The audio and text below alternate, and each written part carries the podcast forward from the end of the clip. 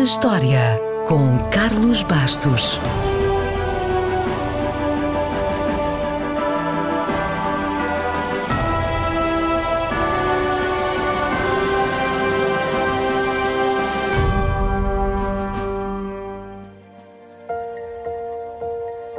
A implantação da República Portuguesa foi proclamada em Lisboa a 5 de outubro de 1910.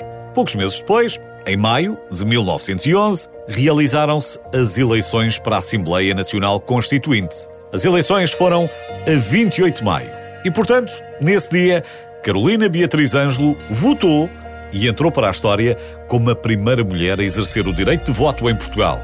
Não só em Portugal, como em toda a Europa Central e do Sul. Ora, num tempo em que os direitos das mulheres eram muito reduzidos, como é que ela conseguiu? A resposta está na primeira lei eleitoral da Primeira República, que dizia que poderiam votar os cidadãos portugueses maiores de 21 anos que soubessem ler e escrever ou os chefes de família, sem mencionar se esses cidadãos eram do sexo masculino ou feminino. Olhando para a lei, Carolina Beatriz Ângelo viu que preenchia os requisitos. Licenciara-se na Escola Médico-Cirúrgica de Lisboa, era médica ginecologista, sabia ler e escrever, evidentemente, tinha mais de 21 anos e era chefe de família porque ficara viúva no ano anterior. Já sabia que ia encontrar dificuldades, mas tentou recensear-se na mesma. Carolina queria que as mulheres tivessem direito ao voto, mas queria mais. Queria mais direitos e melhores condições de vida para as mulheres portuguesas. Salário igual para trabalho igual, direito a administrar os próprios bens, proteção na família e na maternidade e direito à educação, já que a taxa de analfabetismo ultrapassava os 70%. Mas aqui falamos tanto de homens como de mulheres.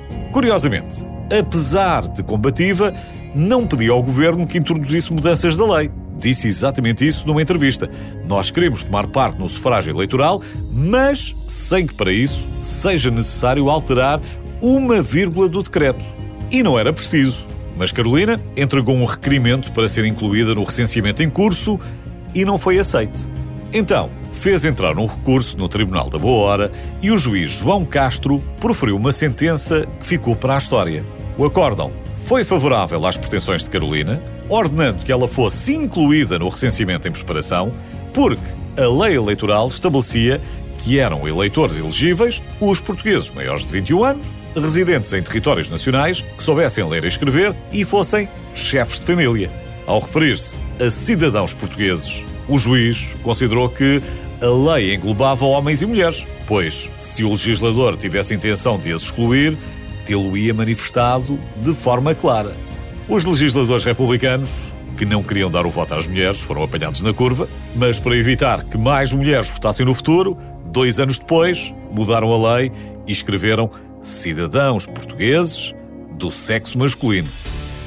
De qualquer forma, Carolina Beatriz Ângelo votou na freguesia de São Jorge de Arroios, a 28 de maio de 1911, graças à decisão do juiz Castro, que ultrapassou fronteiras e Portugal foi notícia em quase toda a imprensa internacional.